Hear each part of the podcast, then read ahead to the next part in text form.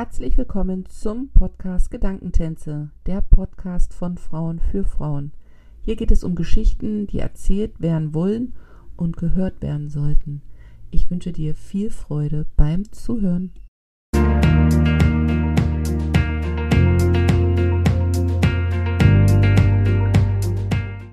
Herzlich willkommen zu einer neuen Folge im Podcast Gedankentänze. Mein heutiger Gast ist Julia Ott. Julia ist Trainerin für gewaltfreie Kommunikation und in diesem Bereich vielfältig unterwegs. Und wenn ich sage vielfältig, dann ist das auch so. Nun kann es aber sein, dass der ein oder andere gar nicht weiß, was dahinter steht. Und deswegen haben wir uns getroffen, um uns darüber auszutauschen. Wir wollen der Frage nachgehen, was ist gewaltfreie Kommunikation?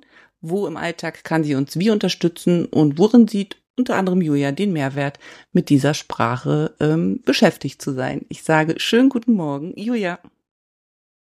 Hallo liebe Jana, grüß dich. Vielen Dank für die Einladung. Und ich danke, dass du sie angenommen hast. Freue mich, dass du da bist.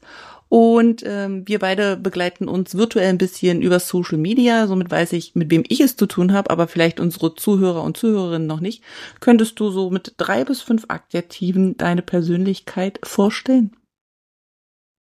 Ja, ich habe mir da ein bisschen was dazu zusammengeschrieben und so verschiedene Bereiche. Also der erste Bereich ist äh, reich an Gefühlen. Ich bin ein gefühlsstarker Mensch und es hat ein bisschen gedauert, bis ich das auch tatsächlich als Stärke annehmen konnte. Bin sehr empfindsam und ähm, im positiven Sinne. Das heißt, ich bin sensibel in der Wahrnehmung in Bezug auf mich und auch auf andere Menschen. Also ich werde als einfühlsam und empathisch beschrieben und ja, ich bin einfach so ein herzlicher Mensch, auch fürsorglich, vor allem wenn es um Kinder geht. Da habe ich ein ganz großes Herz. Ähm, und dann gibt es noch diesen zweiten Bereich, äh, ja, die ideenreich. Also mein Mann sagt immer, die Ideen sprudeln nur aus dir so heraus. Äh, ich bin ja schnell zu begeistern für irgendwas, engagiert, neugierig und probiere gern Neues aus. Ähm, das heißt auch, dass mich Routinen ziemlich schnell langweilen. langweilen und bin fröhlicher Mensch und auch gern kreativ. Das nenne ich Dann gibt's noch Ja? ja, äh, dann gibt es noch eine andere Seite an mir. Das ist nämlich, ähm, ich bin sehr emanzipiert. Äh, da geht es um meinen Sinn für Gerechtigkeit kommt da durch. Und wenn ich äh, von Emanzipation spreche, dann meine ich da auch nicht nur die Gleichberechtigung zwischen Mann und Frau, sondern zwischen allem Möglichen. Also das äh, können auch ähm, Menschen und Tiere sein, das können also ähm, Menschen, also es gibt ja nicht nur Geschlecht Mann und Frau, sondern auch andere oder halt Inländer, Ausländer und so weiter. Also generell geht es mir da um, um, um Gruppen und ja, und ich bin es sehr reflekt ich bin sehr reflektiert, was auch mal so in die Kritik abrutschen kann, ja? Und ja, bin bin voller Power und, äh, kraftvolle Klarheit heißt ja meine Webseite. Äh, das kommt daher, dass ich, ähm, rausgefunden habe, wenn ich die Klarheit habe, was mir wichtig ist und worum es mir geht, dass dann eben auch die Kraft kommt. Sehr schön. Was ist das für ein schöner, großer, bunter Blumenstrauß und kommunikationstechnisch bist du auch sehr gut unterwegs, ne? Ja, das ist ja so mein Job. Genau. Wenn ich jetzt deine ganzen, also das, was du gerade so äh, erzählt hast von dir nehme, habe ich eine Frage. Du sagst, du bist sehr reich an Gefühlen und sehr empfindsam und du musstest erst so lernen, das so anzunehmen oder zu lernen. War das für dich ein Prozess? Warst du als Kind schon so? Wurde das gefördert oder hast du das im Laufe deines Lebens selber erkannt und jetzt eben aktiv in die Hand genommen, um es auszuleben? Das ist ein Weg. Also das ist ein Weg, den ich gegangen bin und der sicherlich auch noch weitergehen wird. Äh, als Kind, äh, habe ich schon auch mal gehört, ne, Indi als Indianer weinen nicht mhm. und, ähm, gleichzeitig habe ich schon auch eine Mutter gehabt, die mich in den Arm genommen hat. Und ja, als junge Erwachsene habe ich gemerkt, dass ich halt nah am Wasser gebaut bin und das war mir eher unangenehm und peinlich und habe es eben auch als Schwäche gesehen. Und vor über zehn Jahren, ja, vor, pff 13 Jahren habe ich mit der gewaltfreien Kommunikation angefangen und äh, in den Anfängen, in, den Runden, dann in den Seminaren, gab es dann immer mal wieder andere Teilnehmende, die gesagt haben, ja, sie bewundern mich so, dass ich so offen mit meinen Gefühlen umgehen kann. Also wenn ich da in der Runde gesessen bin und geweint habe, und ich habe dann immer mir gedacht, oh mein Gott, das ist so anstrengend und ich will das eigentlich gar nicht, das ist unangenehm und ähm, es ist jetzt nicht so, dass ich so offen bin, sondern ich kann das gar nicht stoppen. Also ich kann das nicht handeln. Ja? Ähm, und das habe ich eher so als negativ betrachtet. Und als ich dann ähm, nach der Geburt meiner Tochter eine Ausbildung gemacht habe, äh, als Multi Multiplikatorin für den Giraffentraum. Das ist gewaltfreie Kommunikation in Kindertageseinrichtungen. Da habe ich eine Frau getroffen, die Oh na, das war schon bei der Trainerausbildung. Ja, das war bei der Trainerausbildung. Die, die gesagt hat, also die mir klar gemacht hat, dass es ein Reichtum ist. Dann habe ich das gesehen, aber konnte es noch nicht so annehmen. Und es ist jetzt erst so die letzten ein, zwei Jahre passiert, dass ich sage, ja, so bin ich und das ist eine Stärke. Ja, definitiv, definitiv. Ähm, bevor ich jetzt da nochmal drauf eingehe, gleich am Anfang die Frage gewaltfreie Kommunikation. Du und ich, wir wissen, was dahinter steht, aber für unsere äh, Zuhörer und Zuhörerinnen könntest du das kurz ähm, kurz, ähm, ja, einfach mal darlegen, was dahinter steckt und ähm, vielleicht auch so ein bisschen so deine Geschichte, wie du die GfK gefunden hast oder wie sie in dein Leben kam und warum du dann vielleicht auch den Weg mit ihr weitergegangen bist. Mhm. Dann fange ich doch mal da an, mhm. äh, wie die GfK in mein Leben gekommen ist. Ähm, ich habe eine Führungsaufgabe übernommen und habe dann ein Führungskräftetraining gemacht, in dem die gewaltfreie Kommunikation als Konfliktlösungsmodell vorgestellt wurde. Und ich dachte mir dann so, na ja, das macht irgendwie Sinn und das interessiert mich. Ne? Das ist so mein Interesse, das ich auch so habe an, an vielen Dingen. Äh, und habe dann eben ein Einführungsseminar gemacht und seitdem hat es mich nicht mehr losgelassen. Und die mhm. gewaltfreie Kommunikation kann man eben nicht nur im Business anwenden, sondern in allen Lebensbereichen. Mhm. Das macht es auch so wertvoll, wie ich finde. Mhm. Also mir ist die damals sogar auch in so einem ähnlichen Moment begegnet. Ich habe so eine Mediatorenausbildung gemacht und da war die auch drinne, die gewaltfreie Kommunikation. Und ich muss sagen, dass ich die nicht verstanden habe am Anfang und auch echt doof fand. Und ich habe mich echt, das hat dann noch mal anderthalb Jahre gedauert, ehe ich dann den Zugang zu dieser Sprache gefunden habe. Bei, war mhm. das bei dir auch so oder war das bei dir so, dass du gleich im ersten Moment das System, das dahinter steht, für dich adaptieren konntest? Also ich habe es als sinnvoll erachtet und ich habe, muss ich vielleicht auch dazu sagen, mein Einführungsseminar war gleich, waren das gleich fünf Tage, also das ist Luxus pur, bei zwei sehr erfahrenen Trainerinnen und dann konnte ich da ziemlich früh erfahren, was alles möglich ist mit gewaltfreier Kommunikation. Mhm. Was aber nicht heißt, dass ich es vollumfänglich durchdrungen habe, dass ich auch schon erkannt habe, ähm, also dass noch, da noch viel, viel mehr möglich damit ist. Und ganz ehrlich, ich will da auch äh, bis demütig sein. Ich bin immer noch auf dem Weg mhm. und äh, ich, ich sehe das Leben so, dass ich auf dem Weg bin, bis ich ähm, in die Kiste falle. Also mhm. ich will mich ja eigentlich verbrennen lassen. ja. Okay. Genau. Ja. Und dann, ja, du hast ja noch gefragt, ob ich GFK kurz beschreiben kann. Genau. Ja, genau. Das ist äh, äh GFK, also sage ich immer, ist ein einfaches Modell. Hm. Aber es ist trotzdem schwierig, weil es so anders ist, als wir es gewohnt sind zu kommunizieren und wie wir in der Regel aufgewachsen sind, miteinander umzugehen. Ja. Wenn ich ähm, GFK beschreiben möchte, also es ist ein Modell, aber im Grunde ist es eine Haltung, mit der ich auf die Dinge schaue, auf meine Mitmenschen und auf mich selbst. Wenn ich es zusammenfassen darf, ähm, ist es sowas wie, ich möchte wissen, worum es dir geht und ich will dir sagen, worum es mir geht.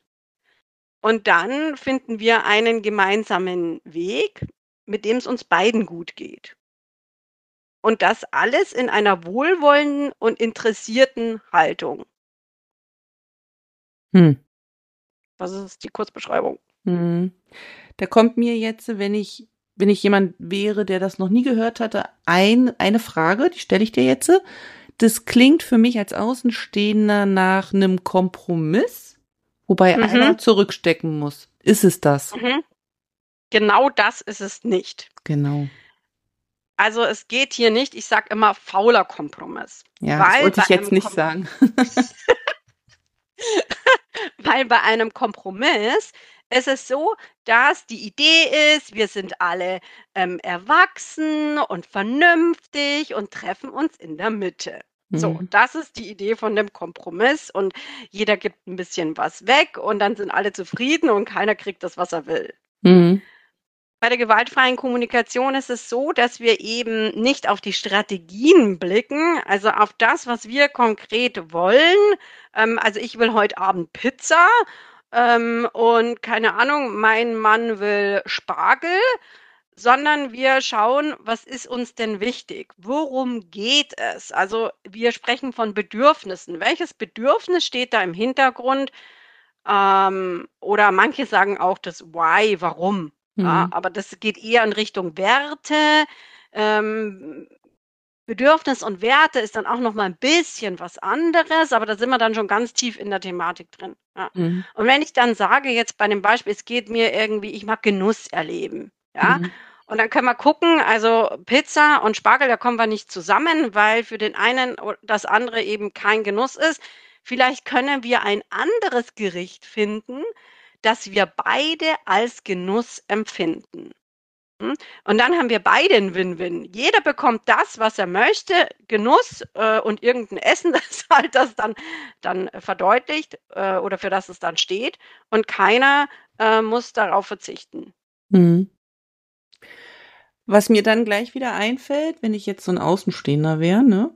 Ähm, das klingt nach vielen langen Unterhaltungen und in unserer Zeit haben wir doch gar keine Zeit mehr für lange Unterhaltungen. Ist die GfK also ein Modell, das man nur einsetzen kann, wenn man viel Zeit hat für Diskussionen? Hm. Also, wenn du selbst keine Klarheit über deine eigenen Gefühle und Bedürfnisse hast, dann brauchst du viel Zeit, ja.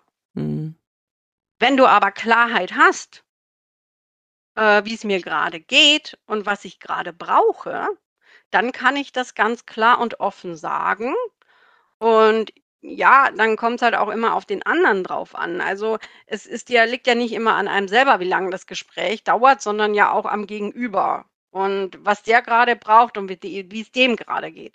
Und was wir nicht vergessen dürfen, ist ja die Beziehungsebene. Ja, also wenn ich jetzt, halt, um bei dem Beispiel zu bleiben, mit dem Gericht, ne, da geht es jetzt um die Sache, ne, um das Gericht, aber es geht vielleicht ja dann auch um die Beziehung. Ja? Hm. Ähm, und die Beziehungsebene ist ja eigentlich das, äh, die Ebene, die die Konflikte mit sich bringt, die dir das Ganze langwierig macht und anstrengend, in Anführungsstrichen. Ähm, ja.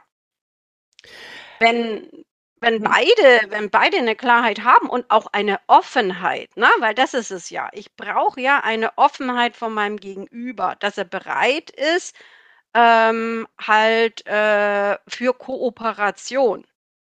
Kooperation und klare Worte, das ist ein Seminar, das ich mache, Einführung in die gewaltfreie Kommunikation, weil es geht im Prinzip darum, wie kann ich denn auch etwas ansprechen, so dass der andere immer noch Lust hat, mir zuzuhören und bereit ist für eine Kooperation. Hm. Und da hilft uns eben die gewaltfreie Kommunikation. Hm. Die gewaltfreie Kommunikation, wenn man damit so beginnt, also nicht, wenn man nur beginnt, aber wenn es später eine Haltung ist, ist einem das nicht mehr so bewusst. Mir hat's geholfen. Da gibt's ja diese, diese Schablone der vier Schritte, die man so ablaufen kann, sei es jetzt wirklich plastisch, um mal zu sehen, wo stehe ich und wie kommuniziere ich eigentlich, wenn ich es nicht mache nach der gewaltfreien Kommunikation und wie geht es anders. Ähm, magst du mal dazu noch was sagen, zu dieser Schablone, die man dafür nutzt, die dann später eben in so eine Haltung übergeht, dass man es ja eigentlich nicht mehr so bewusst wahrnimmt, sag ich jetzt einfach mal. Genau. Also Aufrichtigkeit in einfachen vier Schritten. Ne? Sie lernen ein einfaches Modell in vier Schritten, so steht es immer in meiner Seminarbeschreibung drinnen. Äh, und zwar haben wir die Wahrnehmung als ersten Schritt. Ich zähle erstmal die Schritte auf mhm. und dann gehe ich nochmal ein bisschen auf die einzelnen Schritte ein. Wahrnehmung, Gefühl, Bedürfnis, Bitte beziehungsweise Strategie. Das sind diese vier Schritte. Und es geht darum, dass wir eben das Wesentliche sagen, worum es uns geht, dass wir ehrlich ausdrücken, was uns wichtig ist und das Ganze ohne Vorwurf, Kritik und Bewertung. Hm? Und da hilft uns eben dieses Modell. Vor allem im ersten Schritt der Wahrnehmung. Da geht es darum, worüber sprechen wir überhaupt? Worum geht es? Und hier versuchen wir eben alles wegzunehmen, was unser Kopf dazu bastelt, was unsere Drama Queen uns ins Ohr flüstert. Es geht um die Zahlen, Daten, Fakten, also was ist denn tatsächlich passiert? Was konnte ich sehen, hören, vielleicht schmecken, riechen? Eine kurze Beschreibung der konkreten Situation. Möglichst ohne Bewertung. Ich sage das immer so möglichst, weil wir sind Menschen und ähm, das ist eine hohe Kunst, das zu tun und sich bewusst zu sein, ähm, was ist jetzt tatsächlich passiert und was nicht. Und es bringt dich auch schon richtig schön runter. Ähm, vor allem, wenn man jetzt in der Wut ist oder in anderen Emotionen, ist es auch ein echt super Tool, dass man so ein bisschen runterkommt und sagt, was war denn jetzt wirklich? Hm. Und was, welche Geschichte erzähle ich mir gerade dazu? Hm. Das ist der erste Schritt. Der zweite Schritt, das sind die Gefühle. Welche emotionale Reaktion empfinde ich denn ähm, in Kontakt mit, mit dieser Wahrnehmung hm, aus Schritt 1? In Kontakt mit dem sogenannten Auslöser. Und das ist auch eine große Herausforderung, weil die meisten Menschen eben kein, ähm, äh, wie sagt man da, ähm, keinen großen Wortschatz hat, was Gefühle angeht. Und ja, wie geht's dir? Ja, gut, schlecht, mhm. nicht so gut, passt schon. Ne? Das ist aber alles gar kein Gefühl, sondern das gibt mir nur eine Richtung vor. Mhm. Gut heißt, okay, es ist eher angenehm und schlecht heißt, ah, es ist gerade unangenehm. Aber ich habe keine Ahnung, in welcher Facette, also was ist denn gerade los und wie geht es den Menschen wirklich. Mhm. Also da geht es darum, das Gefühl zu nennen. Ähm, Im dritten Schritt das ist der wichtigste Teil von der ganzen Geschichte. Das ist nämlich das Bedürfnis.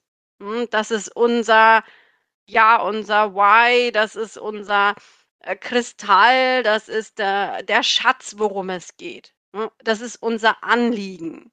Das ist der, der Grund, worum es letztendlich geht. Das Bedürfnis, das dahinter steht.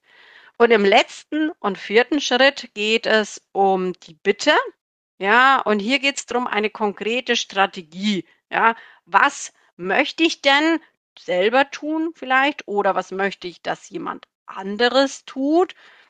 Ähm, ja, und worum können wir denn bitten, damit unser Bedürfnis erfüllt wird? Also ich bleibe jetzt erstmal bei dieser einen Art von Bitte, weil es gibt noch mehrere. Hm. Genau.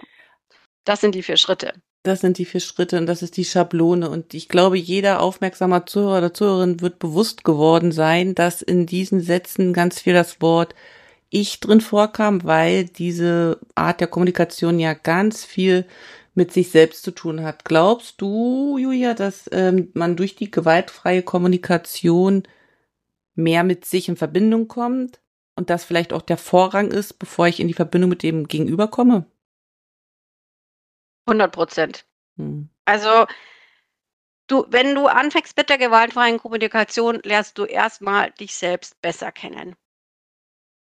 Ja. Das, da, das ist einfach, da brauche ich gar nicht recht viel mehr dazu sagen. Hm. Du lernst mehr über deine Gefühle kennen, du lernst mehr über deine Bedürfnisse kennen. Also, was brauche ich denn überhaupt, damit es mir gut geht? Damit ich äh, fröhlich und glücklich bin. Ähm, worum es mir, wenn ich mit jemandem im Konflikt bin? Geht es mir um die Sache oder geht es mir vielleicht auch nur um Harmonie oder was auch immer? Also man lernt sich auf jeden Fall viel, viel besser kennen und du wirst selbstbewusster, du bekommst einen höheren Selbstwert, du kannst besser für dich einstehen, ähm, einfach weil du mehr Klarheit hast in Bezug auf dich selbst und auch die Tools hast, das zu kommunizieren. Ähm, also da Wahnsinn, also da das ist unglaublich. Also es ist eigentlich ein Selbstent auch ein Selbstentwicklungstool. Ja. Dem kann ich nur nur zustimmen und ich glaube auch jeder, der mit der gewaltfreien Kommunikation beginnt, macht den Schritt in erster Linie auch erstmal für sich, weil man selber ja feststellt, dass die eigene Kommunikation doch viel gewaltvoller ist, als man sich das eingestehen möchte. Hast du da gerade auch in Bezug auf Kinder im Sinne von Kindererziehung auch so die Erfahrung gemacht, dass es eben nicht immer Gewalt, also alleine mal anders gefragt, dieser Unterschied gewaltvolle und gewaltfreie Kommunikation.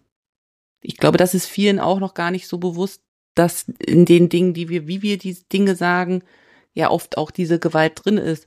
Magst du davon mal ein paar Ideen, die, die dir begegnet sind, teilen?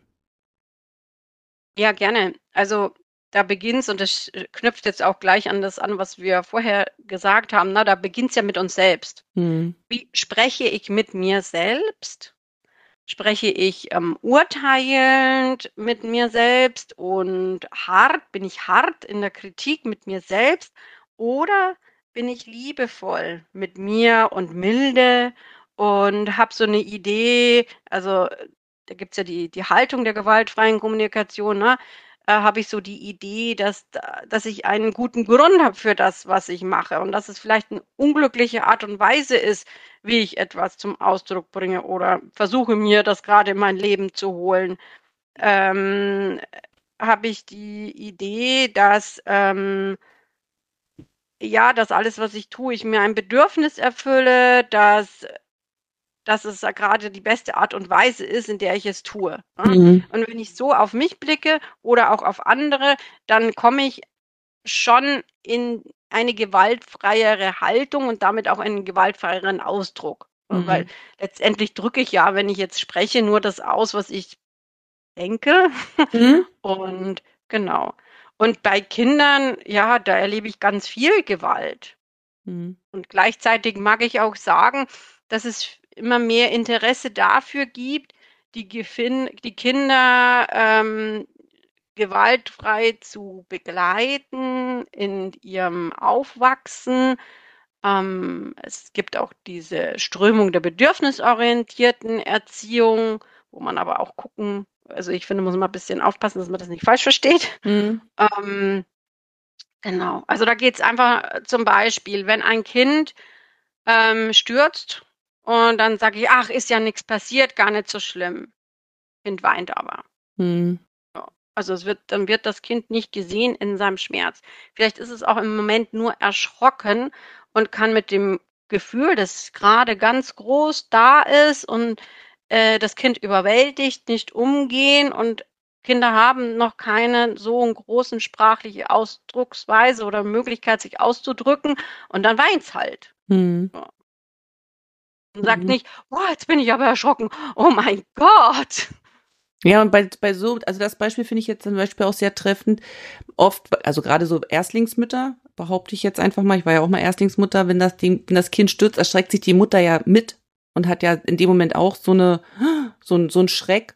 Und statt dem Raum zu geben und zu sagen, ich habe mich genauso erschreckt wie du, wird's dann mit diesem Satz, ist schon nichts passiert, auch so ein bisschen weggedrückt, oder? Also ich empfinde auch so manchmal, dass das so eine Art auch Selbstschutz ist, weil wir nicht gelernt haben, auf das zu hören, was in uns drin ist. Und wenn ich mich als Mutter ja auch erschrecke, wenn mein Kind, weil es gerade anfängt mit Laufen, wie auch immer, stürzt es, ich natürlich Angst habe, dass sich da wehgetan wird und statt dem Raum zu geben, das wegzudrücken, weil wir es nicht gelernt haben, oder? Wie würdest du das, also würdest du da mitgehen?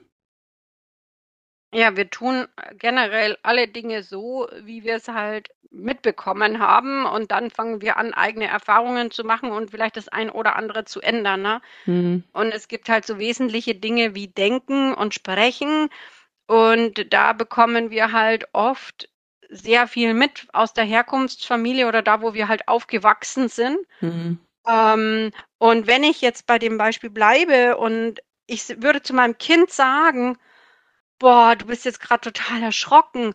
Und weißt du was, ich bin auch mhm. erschrocken. Mhm.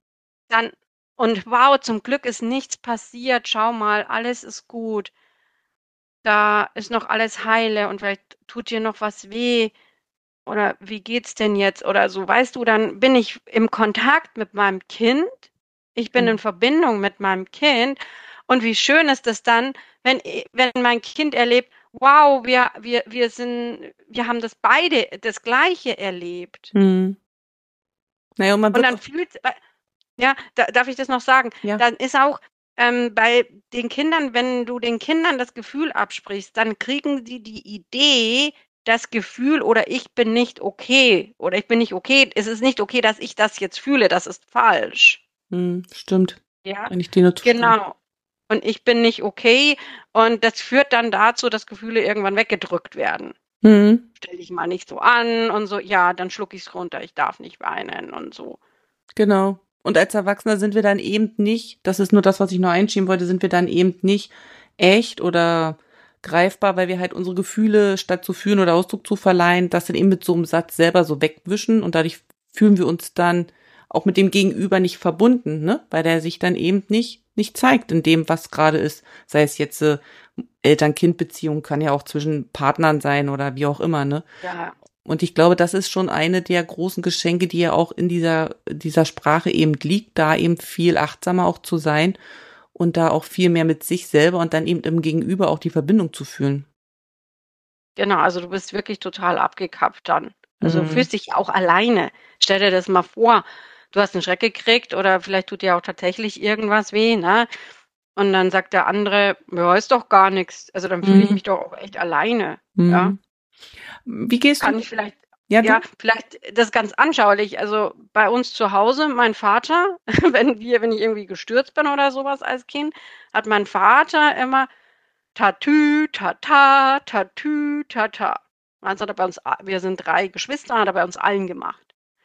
Und letztendlich also, er hat das ins Lächerliche gezogen, Mhm. so nach dem Motto: „Ja, jetzt kommt gleich der Krankenwagen.“ Ähm, und was war? Wir haben natürlich alle noch mehr geschrien, Ja, klar. weil dann der Schmerz der Herzschmerz dazukommt. Ich werde nicht verstanden, ich werde nicht gesehen in dem, was grade bei mir ist, ähm, und ich bin nicht okay, ja. Glaubst du, dass dadurch, dass unsere Eltern, unsere Großeltern so eine ganz andere Art der Kommunikation hatten, weil die Umstände anders waren, da will ich jetzt auch so gar nicht drauf eingehen, aber dadurch, dass sie das anders so gelernt haben, dass es jetzt an der Zeit ist, das neu aufzubrechen und das auch wie so eine eine neue Art der des Miteinanders jetzt dadurch auch entstehen kann, weil ich glaube nämlich schon auch, dass nur weil wir das anders gelernt bekommen haben, heißt es ja nicht, dass wir es so weitermachen müssen. Und ich empfinde schon auch, dass viele versuchen, dahingehend was zu ändern. Also wie siehst du so dieses, ja, diese Entwicklung von Sprache? Weil ich glaube, oft wird das auch einfach als das genommen, was es ist, ohne das so zu hinterfragen, was für eine Wirkung ja Wörter, Gestik, Mimik auch haben können. Hm. Also, ich bin der Meinung, dass wir uns auf einem Weg befinden. Also, Mhm. ich bin natürlich in meiner Blase, klar, ähm, und ich beobachte, dass sich immer mehr Menschen dafür interessieren, auch weil sie merken, dass es ihnen selber schlecht geht. Ja. Ja, also, zum Beispiel auch Thema Self-Care. Auch ganz großes Thema bei Müttern vor Ja. allem, ne? Und, äh, das, äh genau, also, das ist sie merken, dass es ihnen selber schlecht geht und sie merken, dass sie nicht mehr mit sich selber verbunden sind, weil sie gar keine Idee mehr haben, was sie grade brauchen, ja, weil Mhm. sie so so over sind. Und genau, und dann geht's ja eben drum, wie kann ich das kommunizieren im Außen, ja, und wie Mhm. kommuniziere ich mit mir selber? Mhm. Also, das ist der der eine Punkt und in meinen Seminaren oder wenn ich in Kontakt bin mit Menschen, dann, äh, sage ich immer, äh, Sprache wirkt. Ja. Und davon bin ich absolut überzeugt. Es macht einen Riesenunterschied, wie ich etwas sage. Also, nicht nur die Haltung, sondern auch die Worte. Wobei die Worte dann in den Hintergrund treten, wenn ich die mit der Haltung, ne? Mhm. Und, ähm, ja, und dass da schon viele Aha-Momente passieren. Also Mhm. Mhm. und Ähm, ja. also ich erlebe schon Interesse, weil das die Frage war, glaube ich. Genau, Interesse. Und wie würdest du damit umgehen? Weil das hört man, also ich jetzt in meinem Umfeld nicht, aber wenn man auf Social Media zum Beispiel guckt, dann sagt man ja oder hört man die Aussage, ja, wenn ihr jetzt aber alle so redet, dann verweichlicht ihr alles. Also dieses, das hat nichts mehr mit Erziehung zu tun. Also es wird ja oft so abgestempelt als esoterischer Kram, würde ich jetzt mal behaupten, wenn man dahingehend anders einfach auch gerade in Bezug auf Kinder ganz anders redet. Wie gehst du mit, mit solchen Aussagen um? Ja, also der Weichspüler, ne? Mhm, genau. ähm, genau, also das höre ich nicht nur in Bezug auf Kindern, sondern auch im Business-Kontext. Und ich habe eine ganz klare Einstellung dazu, die heißt Nein. Ja? Kurz, bündig, wie er sagt Nein. nein. Weil, wenn ich nämlich, also im Deutschen ist es ja ist vielleicht nicht ganz so schlimm wie in anderen äh, Kulturen, aber wir sind schon auch sehr höflich. Könntest du bitte, würdest du und so weiter. Ja, ähm, ja, dann sage ich ja, ich könnte schon. Hm. Ähm, und dann heißt aber, also wenn ich jetzt, könntest du bitte aufstehen? Ja, ich könnte schon aufstehen. Dann bleibe ich erstmal sitzen. Mhm. Ja, weil der hat ja nicht zu mir gesagt, ich soll aufstehen. Er hat mhm. mich ja nur mhm. gefragt, ob ich könnte. Mhm. Also wenn ich jetzt ganz genau bin, ja. Also ich bin der Meinung, dass diese Sprache, kraftvolle Klarheit ist ja mein Name, mein, mein Name von meinem Unternehmen, die ist ganz klar und also überhaupt gar nicht weichspülermäßig. Ja, wo wir vielleicht weich sind, das ist so, dass wir eben den Mensch als Menschen sehen, dass wir quasi immer die gute Absicht sehen wollen, dass wir wohlwollend drauf blicken, dass ich der Meinung bin, dass er sich ein oder sie sich ein Bedürfnis erfüllen wollte und das jetzt nicht aus Absicht gemacht hat. Ja, also das heißt ja dann bei Kindern, weil du da auch gefragt hattest, ja, das macht das Kind jetzt, weil. Mhm. Da, da, da, da. Ja, nein, das Kind macht es nicht, das weil es dich triezen will, weil es dich erziehen will, weil es dich auf die Palme bringen möchte. Das Kind erfüllt sich ein Bedürfnis, gerade in diesem Moment. Und wenn ich so auf die Dinge blicke und auf die Menschen blicke, dann, und, dann bin ich automatisch in einer wohlwollenden Haltung, weil Bedürfnisse sind, also ja, wir alle haben die gleichen Bedürfnisse und wir haben alle haben Wertschätzung für die Bedürfnisse. Sie sind uns nur unterschiedlich wichtig. Genau. Und ich glaube auch, das ist meine Erfahrung aus meinen Kursen, dass es eben noch Unsicherheit darüber gibt, was ist jetzt wirklich ein Bedürfnis? Also ist das ein Bedürfnis oder ist es jetzt ein Wunsch zum Beispiel, mhm. was ich hier äußere? Und inwieweit ähm, kann ich das auch äußern, ohne im Äußeren dafür ja auch belächelt zu werden. Also weißt du, so ich glaube manchmal da hat auch so dieses dieses eigene Empfinden, ich nehme meine Bedürfnisse ernst und wichtig, auch was mit rein. Also es spielt da auch mit rein, weil nur wenn ich ja mich selber ernst nehme in meinen Bedürfnissen, kann ich mein Gegenüber ja auch ernst nehmen und da bringt einem ja die GfK einfach äh, ein Stück näher zu sich selber. Ja, das ist auch da es ist, glaube ich, das Problem ist der Egoismus, der einem dann schnell vorgeworfen wird oder wo man denkt, Genau, dass man genau. egoistisch ist. Das ist, Ja. glaube ich, das Problem, das da dahinter steckt. Und, ähm, wenn wir aber anfangen, unsere eigenen Bedürfnisse genauso wichtig und ernst zu nehmen wie die Bedürfnisse meiner Mitmenschen Mhm. ja, dann gibt's aber keinen Egoismus mehr. Ja. Und die Definition von Egoist ist ein Mensch, der nur an sich denkt. Ja, aber völlig wertfrei, ne? Ja. Mhm. Also, ähm, und was wäre das andere? Ist ein Mensch, der an sich und an andere denkt. Ja, das ist das Pendant dazu. Und wenn ich an mich und an andere denke, dann ist ja gut. Was wiederum auch nicht gut ist, weil es eben aus dem Gleichgewicht fällt, ist, wenn ich nur an andere denke. Genau. Hm? Und das ist ja das, wo, worauf sich manche dann so ausrichten, ne? Ähm, oder ja, oder vielleicht auch da drin aufgehen. Ähm, ich muss für die anderen da sein und also ist mhm. auch oft so ein Mütterding, ne? Mhm. Und dann verlieren sie sich völlig selbst. Nur das Problem ist, ähm, wenn es mir nicht gut geht, wenn ich völlig aufhöre, mich um mich selber zu kümmern, dann geht es mir irgendwann nicht mehr gut.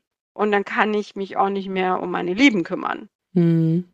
Also es ist, eigentlich gehört es mit dazu, Natürlich. dass das Ganze funktioniert. Ne? Genau. Ich glaube auch, das wird uns eben auch gar nicht so beigebracht, dass das eben auch durch die Sprache Ausdruck bekommt. Und was ich aus meiner Erfahrung auch noch mit so sagen kann, ist, dass, ähm, dass wir lernen, also mit der GfK eben diese Verantwortung auch zu übernehmen. Also es ist ja wirklich eine hundertprozentige Verantwortung für das, was ich sage, weil das, was ich sage, fühle ich ja und also es steht ja ganz viel Verantwortung für mich so dahinter. Und ich glaube manchmal, ist das so meine Wahrnehmung, dass das nicht so gerne gemacht wird. Diese, weißt du, wie ich meine, diese Verantwortung für Mhm. sich und das, was da ist, zu tragen und dem dann eben in Klarheit, so wie du es gesagt hast, Ausdruck zu verleihen. Also es ist so ein Rattenschwanz noch, der da noch dazu kommt, finde ich. Ja, das hat halt auch was damit zu tun, dass ich mich dann zeige und Genau. öffne. Und damit mache ich mich ja, ähm, ja, ähm, verletzlich.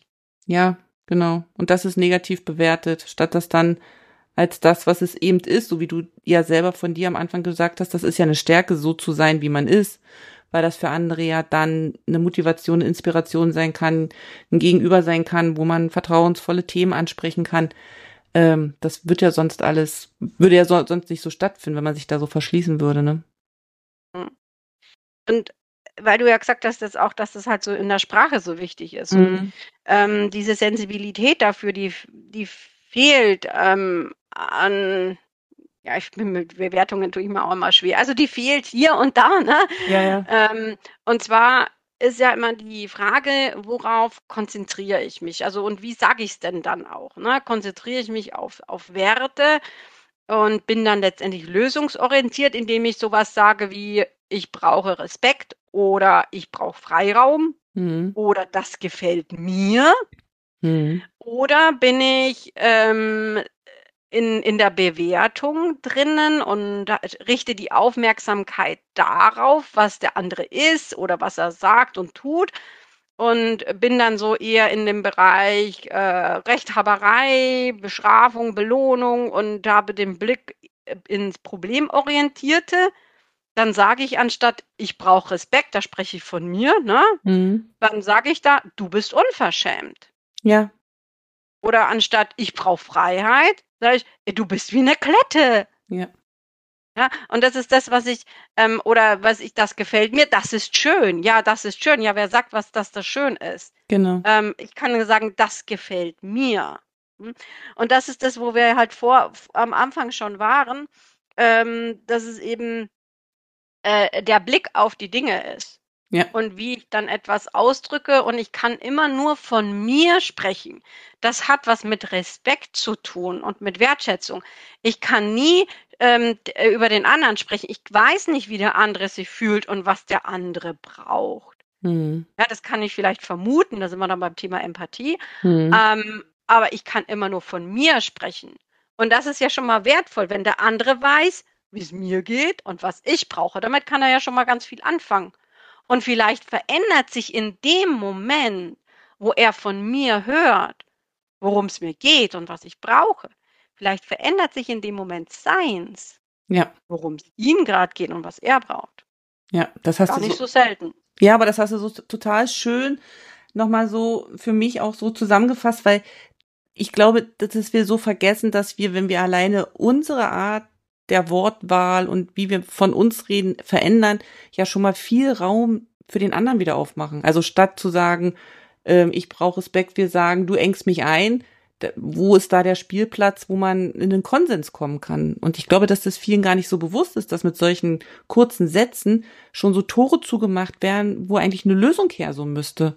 Und ich finde das so wichtig, dass das nochmal so klar, wie du es gerade gesagt hast, nochmal angesprochen wird, um das nochmal so ins Bewusstsein zu holen, dass ja wir selber für uns sorgen können und auch dafür sorgen können, dass bestimmte Situationen gar nicht eskalieren müssen, wenn wir von uns aus schon ganz anders daran gehen. Mhm. Genau, also das ist die, äh, das ist das, was ich anfangs gesagt habe, ne? dass die Bereitschaft da ist, in der Kooperation zu bleiben. Genau. Wenn ich jetzt sage, du bist unverschämt, äh, was denkst du, wie viel Bock der andere da jetzt noch hat, äh, mit dir zu kooperieren? Mhm. Aber was sagst du jetzt, wenn, wenn, wenn einer zuhört oder eine zuhört, die dann sagt, ja, aber ich bin ja auch sauer auf den. Also der war ja auch zu spät. Ich habe da ja gesessen und gewartet und der kam zu spät. Also ich verstehe schon auch diese, diese Gefühle dahinter, aber wie gehst du jetzt äh, damit um, wenn einer dann sagt, ja, Julia, was soll ich da machen? Er war doch da zu spät. Genau, er war zu spät und das war, wir nennen das, das ist der Auslöser. Mhm. Ja? Die Ursache liegt in einem selbst, nämlich, dass dir ähm, Pünktlichkeit wichtig ist. Dir ist wichtig, dass man respektvoll mit deiner Zeit, Ressource, äh, mit deiner Ressource Zeit umgeht. Ja? Mhm. Und ja, stell dir mal vor, du hättest gerade in dem Moment einen Telefonanruf gehabt von einer Freundin und dann hättest du Viertelstunde nett geplauscht und hast eigentlich gar nicht gemerkt, dass der andere Viertelstunde zu spät ist. Dann bist du bester Laune. Mhm. Ja. Es kommt halt immer drauf an, ja, wie es uns gerade geht und was wir gerade, also was wir auch gerade erwarten, ne, vom anderen. Mhm. Ja, aber das zeigt eben auch nochmal dieses Beispiel sehr spannend, wie wir die Zeit auch füllen, ne? Sind wir selber positiv in der Zeit beschäftigt, bewerten wir, da ist das Wort schon wieder drin, was ja in der GfK eigentlich nichts zu suchen hat, aber nehmen wir die Situation anders wahr, sagen wir es so rum, als wenn wir jetzt, äh, weiß ich nicht, im, im Regen draußen warten, dass der kommt und wir ins Restaurant so gehen können, ne? Aber beides hat ja denselben Ursprung. Nur der Weg, bis dann der Gegenüber da ist, ist halt einfach ein anderer.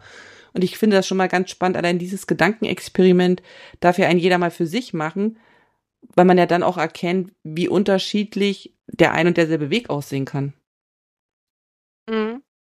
Ja, und dann auch mal überlegen, ähm, es gibt sicherlich einen guten Grund. Was ist der gute Grund? Mhm. Also, warum ist denn der andere jetzt zu spät? Mhm. Da gibt es ja 100.000 Millionen Möglichkeiten. Genau. Und die nicht vorwegnehmen, sondern warten, bis derjenige oder diejenige da ist und nachfragen. Eine Frage habe ich jetzt noch, und zwar, wenn wir uns die vier Schritte nochmal angucken, über die wir vorhin gesprochen haben, war ja am Ende von den vier Schritten die Bitte. Und jetzt mache ich mal dieses klassische äh, Beispiel, äh, wenn ich zu meinem Kind sage, räum den Tisch ab und er macht es nicht, aber ich sag bitte, ist es dann eine Bitte? Nee. also der Unterschied ist die Haltung.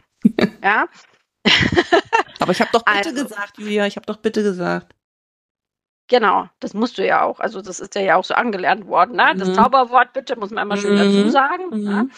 Ja? Ähm, genau, also es die Bitte im Sinne der gewaltfreien Kommunikation muss ich dazu sagen. Ja. Ne? Wie, wie verstehen wir in der GfK die Bitte?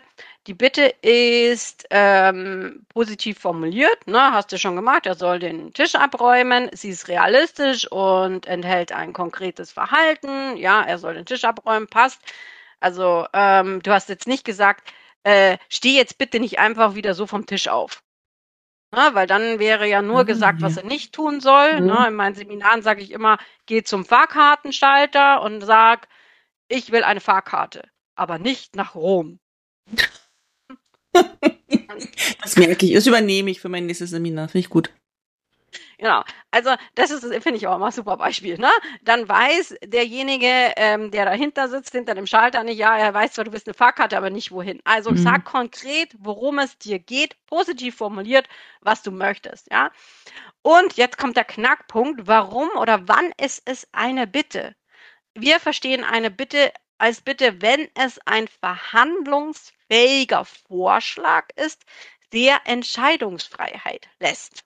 Hm. Ja, also zum Beispiel, ähm, ja, ähm, okay, ich habe gehört, du möchtest, dass ich den Tisch aufräume. Ist es für dich auch okay, wenn ich mir erst meine Lieblingsserie anschaue, weil die fängt jetzt an, und danach aufräume? Hm. Ja. Oder ähm, du, ich habe heute überhaupt gar keinen Bock, ähm, könnte ich auch meine Schwester fragen, ob die das macht. Hm. Oder du, ich habe irgendwie Bauchweh vom Essen, ich habe es nicht vertragen. Ähm, Wäre es okay, dass ich heute nicht den Tisch mit abräume? Ich würde mich gerne ins Bett legen wollen.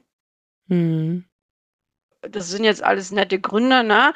Die Eltern werden jetzt gleich alle sagen, die zuhören, naja, der mal will halt einfach nur keinen Bock nicht. Ne? Genau, das hätte ich jetzt auch reingeworfen, genau. Ja, ähm, naja, äh, Ruhe, Entspannung, Chillen ist ja auch ein Bedürfnis, das man sich erfüllt. Richtig. Ja. Und dann ist es, geht's dir, bist du vielleicht auch erfolgreicher, wenn du in deiner Bitte noch sagst, worum das es dir geht. Also mir ist wichtig, dass wir alle hier zusammen anpacken. Mhm. Mir ist wichtig, dass jeder seinen Teil beiträgt. Mhm. Mir ist Ordnung wichtig, ne? Zum Beispiel. Mhm. Ich mag gern, ich mag in der, gern, wenn in der Früh, wenn ich aufstehe, alles an seinem Platz ist. Mhm.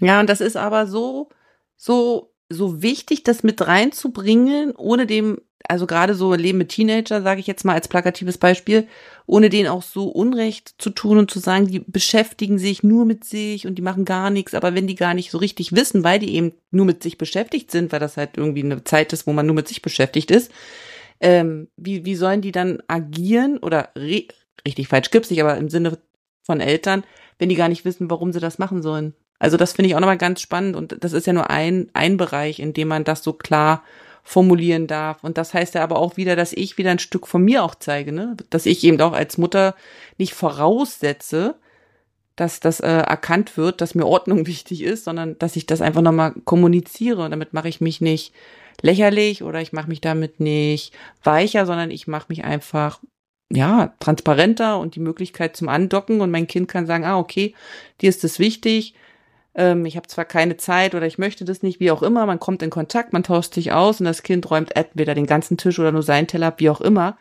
Ähm, ich glaube, das ist auch nochmal so, also für mich ist es so dieser Ansatzpunkt, wo ich sage, da ist die GfK super wertvoll, weil es einfach Verbindung schafft und nicht Entfremdung. Genau, Verbindung. Also in dem Moment, wo der andere ja auch was von dir weiß, mhm. Ist dir das denn wichtig? Warum möchtest du das denn? Und da ist auch total legitim, dass du sagst, ja, weil ich bin heute so fix und fertig, ich mhm. mag jetzt einfach nur noch die Füße hochlegen. Genau. Ja? Ähm, Kinder, heute macht ihr das bitte. Ja, ja, ja. ja.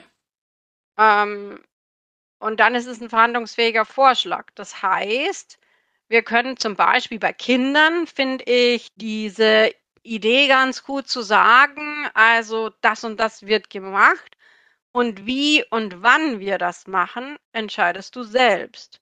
Und so habe ich ja das Autonomiebedürfnis vom Kind selber entscheiden wollen, mitbestimmen dürfen, ähm, auch gleich berücksichtigt. Mhm. Und dann ist vieles leichter. Und gut, es gibt dann vielleicht auch Möglichkeiten, wo der Zeitrahmen dann auch abgesteckt ist. Ne? Das ist dann nicht erst ähm, in 14 Tagen, sondern wir machen das heute, wann heute oder heute Nachmittag, genau.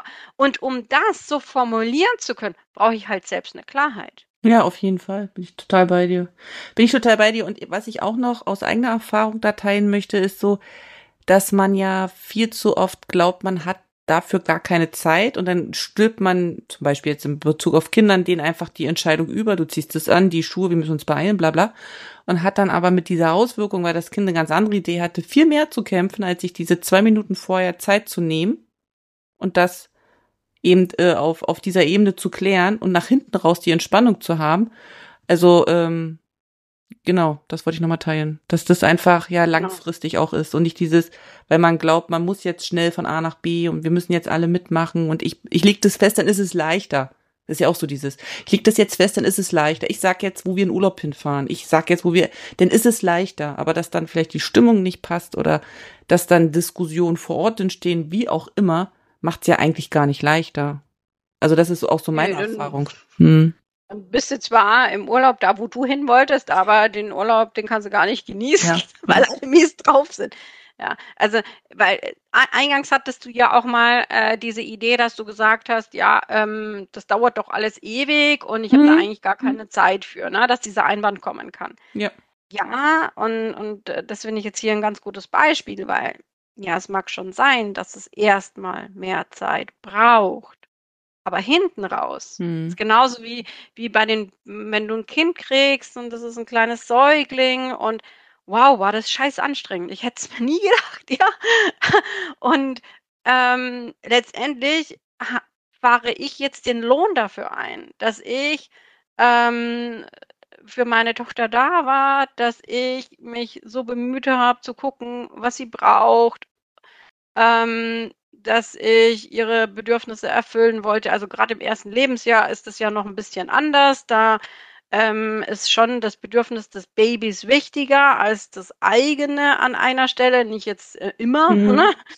Ähm, Und äh, oder dass ich echt auch wirklich in bereit war, auf Dinge einzugehen, wie sie das machen möchte, was sie möchte und, und offen zu sein. Und, und jetzt merke ich einfach, weil das ist doch bei uns auch so, wenn ich weiß, dass ich wichtig bin und dass ich gesehen werde, dann habe ich auch gar nicht so einen Stress, wenn ich mal auf den anderen eingehen soll und tun soll, was der andere von mir will, weil ich weiß, hey, grundsätzlich werden meine Sachen auch gesehen. Das nächste Mal bin ich wieder dran. ja? ja?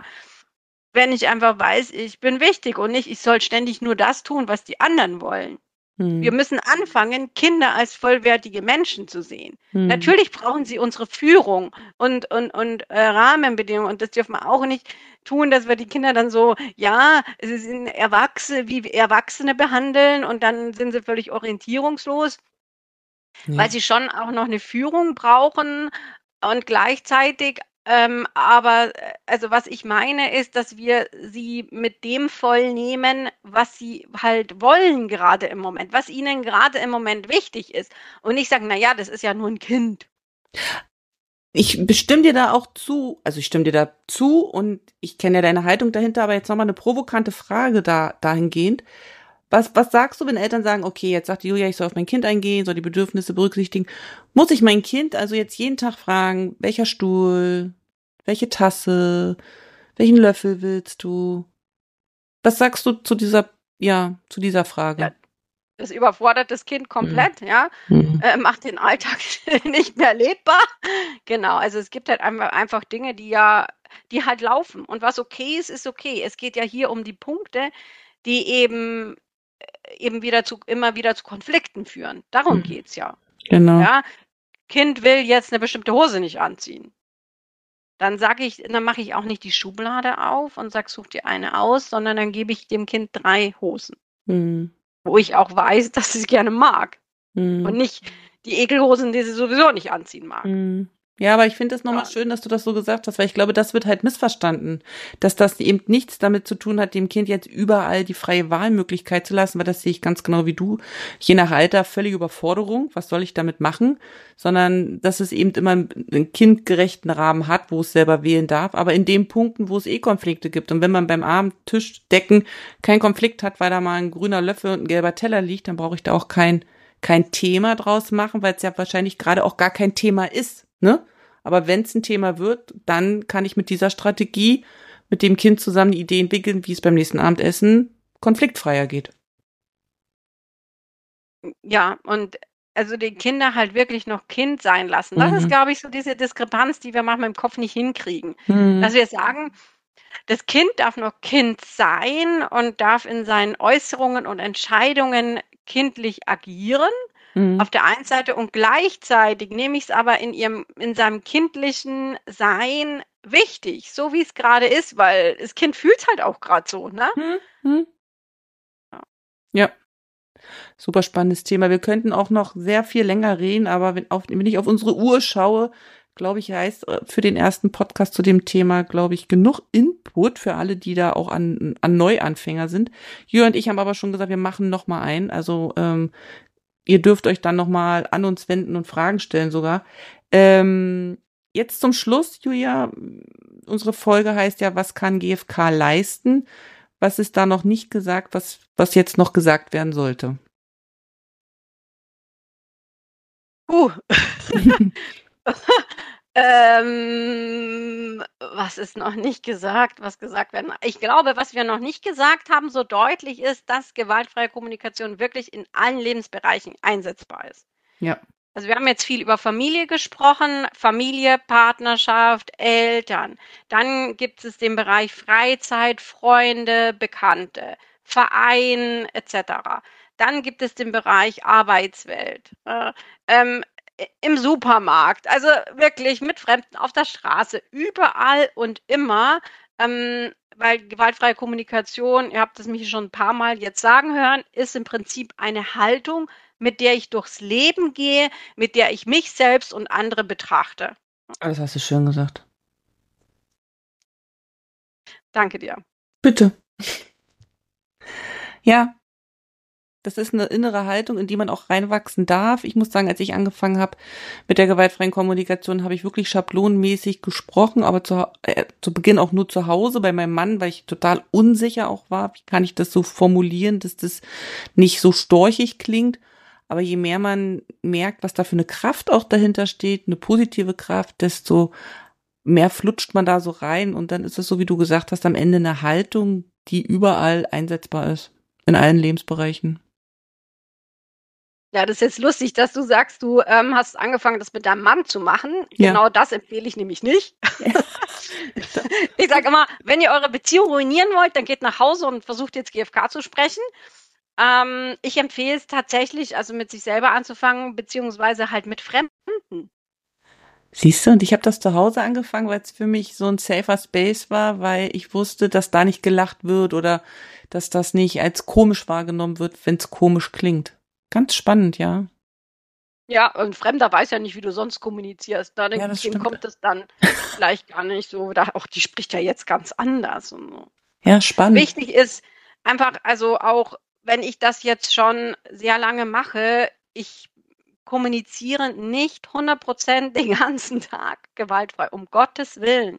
Ja, wenn ich mich dazu zwingen würde, ja, dann, dann wäre ich ja mir selbst gegenüber auch wieder nicht gewaltfrei unterwegs. Mhm. Ja. Mhm. Und der, die gewaltvolle Sprache oder die urteilende Sprache, ne, da können wir vielleicht beim nächsten Mal nochmal drüber sprechen, mhm. über die mhm. Graffe und über den Wolf. Ach, das ja. ist ja die Wolfssprache. Und der Wolf ist auch total wichtig, ne, was meine Mut mir sagen möchte. Also mhm. es ist ein, äh, ein Schatz, ein Schatz ja. in einem hässlichen, in einem hässlichen Geschenkpapier eingewickelt. Ja. Ja. Ja, das müssen wir. Also, hm, du? Ja. Ich, ja, zum Abschluss, äh, wenn ich da den ZuhörerInnen was mitgeben darf. Ja, macht winzige Baby Steps. Versucht einfach mal, ich würde mal bei Schritt 1 anfangen, bei der Beobachtung. Ja? Mhm. Was ist denn wirklich passiert? Was dichtet mein Kopf dazu? Welche Geschichte erzähle ich mir gerade? Na, was erzählt mir die Drama Queen in meinem Kopf? Also wahrnehmen, was war tatsächlich? Stopp. Hm. Durchatmen. Hm. Zurückbesinnen. Hm? Und hier auch liebevolle milde mit sich selbst sein, äh, wenn es mal nicht klappt. Ihr werdet anfangen, das im Nachhinein zu reflektieren, im Nachhinein umzuformulieren und so weiter, bis man dann tatsächlich dazu kommt, Jana, ne, du weißt es aus eigener Erfahrung, das tatsächlich in dem Moment umzusetzen, ähm, ich will euch da jetzt nicht die Illusion nehmen. Das dauert einfach. Das dauert, ja, definitiv. Bin ich bei dir. Das braucht Zeit, bis man, also nicht, nicht weil wir sagen, dass das Zeit, dass das nötig ist, sondern weil das einfach so eine Umgewöhnung von einem alten Sprachmuster in einen neuen Sprachmuster ist und das braucht einfach Zeit. Da darf man auch sehr achtsam und äh, milde mit sich selber sein, weil es dann die guten Tage gibt, wo man sich denkt, yes, und dann gibt's die Tage, wo du denkst, oh, jetzt hast du wieder gar nichts richtig gemacht. Also, ja. Es ist so, als wenn du eine neue Sprache lernen ja. würdest. Genau, das sage ich auch immer. Das, das, das ist so.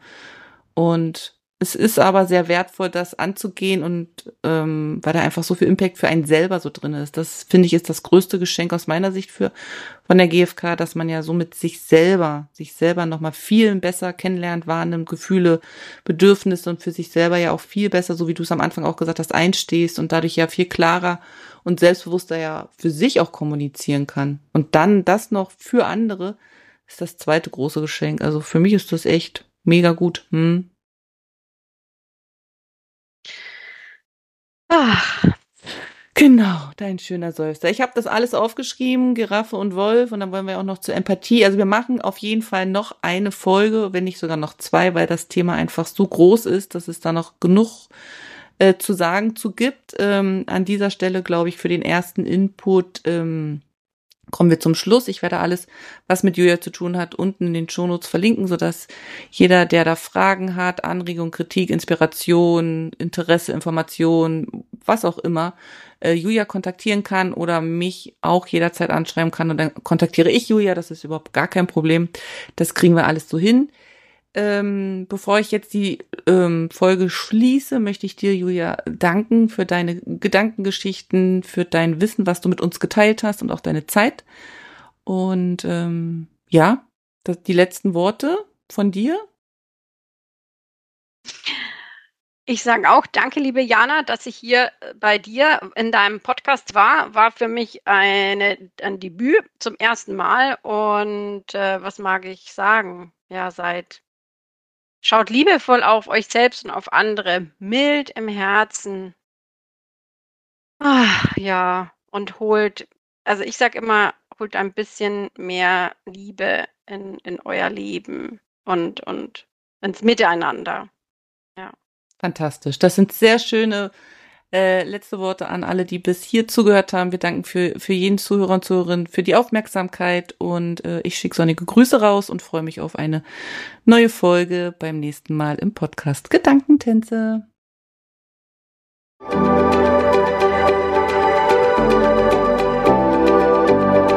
Dank, dass du heute mit dabei warst. Ich hoffe, du hattest eine gute Zeit hier und ich freue mich, wenn du den Podcast abonnierst, kommentierst und weiterempfiehlst.